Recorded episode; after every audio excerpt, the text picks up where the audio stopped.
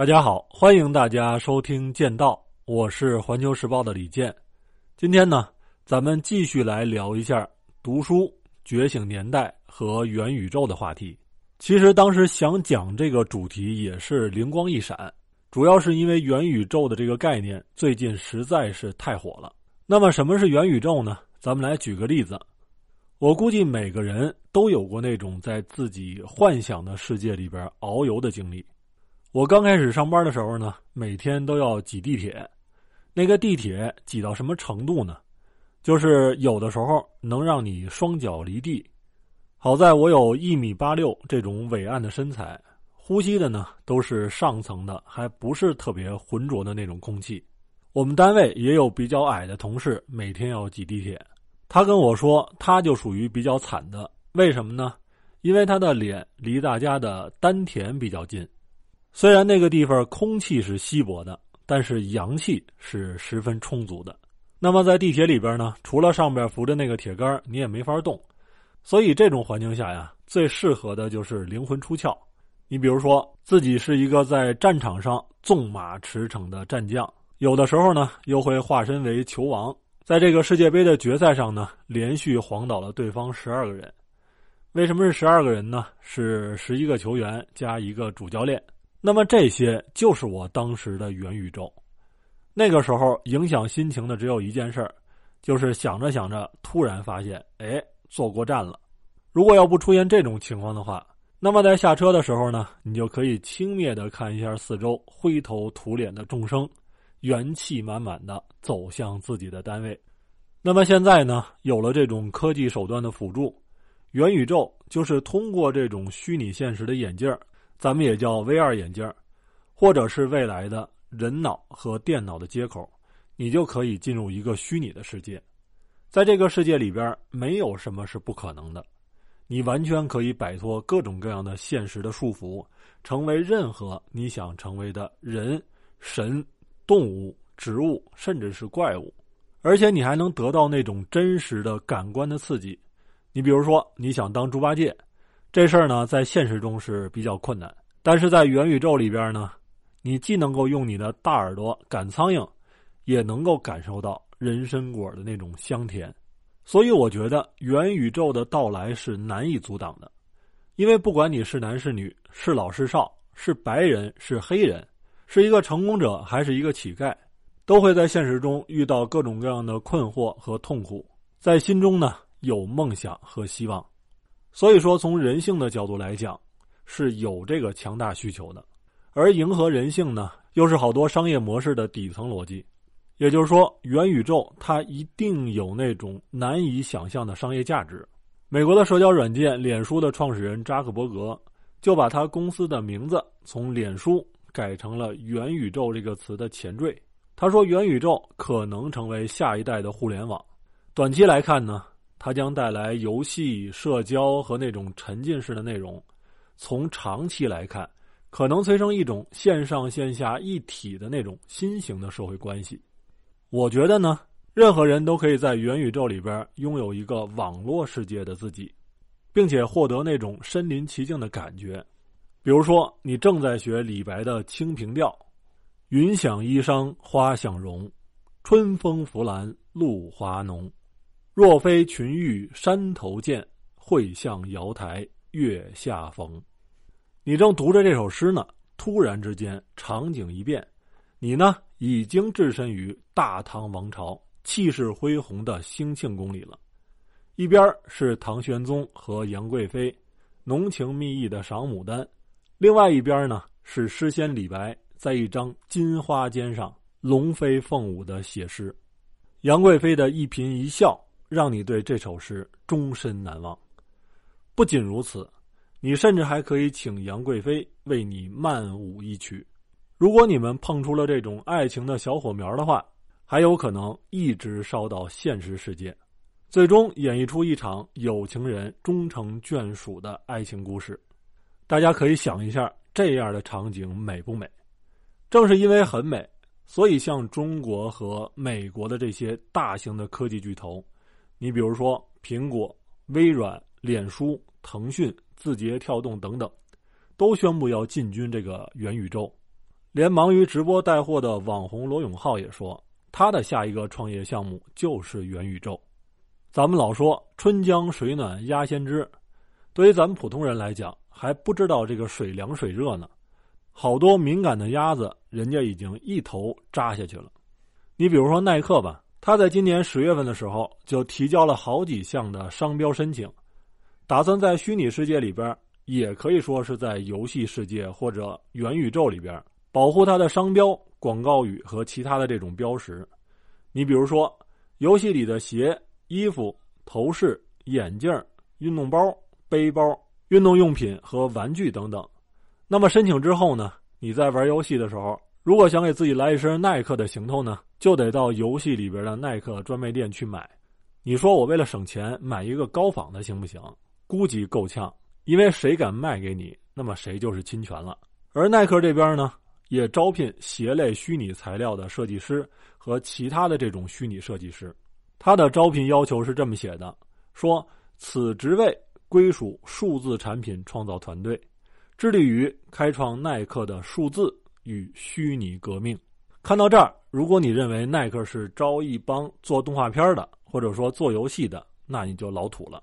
因为在他旗下的品牌乔丹已经和游戏公司合作，给游戏中的这些人物呢生产过专属的乔丹运动鞋了。而美国的一个虚拟的时尚品牌和艺术家联名推出过这种天价的虚拟球鞋，一双多少钱呢？定价是三千美元到一万美元。在今年三月的时候，上架了六百多双，不到七分钟就被抢光了。他们赚了三百多万美元，所以说这个公司也是挺鸡贼的，他卖虚拟的鞋，但是不收虚拟的钱。那么，另外一款虚拟鞋，经过特斯拉的创始人马斯克的热捧，一双已经卖到了六万美元以上。我估计，像咱们这种上了岁数的人，可能不太了解，在世界上有这种虚拟收藏，也就是真实世界里边没有这玩意儿，你只能在电脑、手机和这些屏幕里边才能看到。那么，这样的藏品的收藏，在过去几年里边出现了这种爆炸式的增长。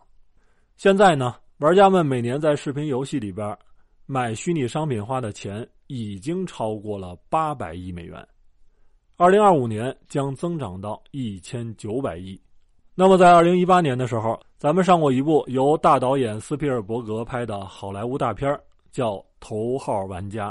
我估计好多朋友呢可能都没看过，咱们来简单的介绍一下。他说的是二零四五年，也就是二十四年之后。现实世界呢，让大家特别的糟心，可以说是又脏又乱，要完蛋的一种节奏。有一个叫绿洲的虚拟游戏，当时是风靡世界。你只要戴上这种 VR 的眼镜，就能够离开令人绝望的这种现实的世界，进入一个繁华、神奇、美好和光怪陆离的虚拟世界。那么，打造这个游戏的人叫詹姆斯，他呢孤僻、内向、不合群儿。他在自己弥留之际说：“谁要是能解开三道谜题，找到三把钥匙，就把价值五千亿美元的股份和游戏的控制权交给他。”于是呢，各种人和黑暗组织就开始在这个游戏里边疯狂的找钥匙。有一个叫韦德的十八岁的小伙子，在咱们看来呢，就是急需脱贫的这个网瘾少年。他住在贫民窟里边，睡在洗衣机上。这个孩子呢，害羞不合群，而且也毫无存在感。但是他又是一个游戏天才，在绿洲游戏里边是一个勇敢自信的超级英雄。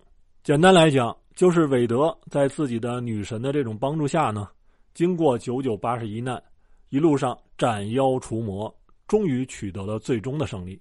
但是通过这三关呢，他也意识到了。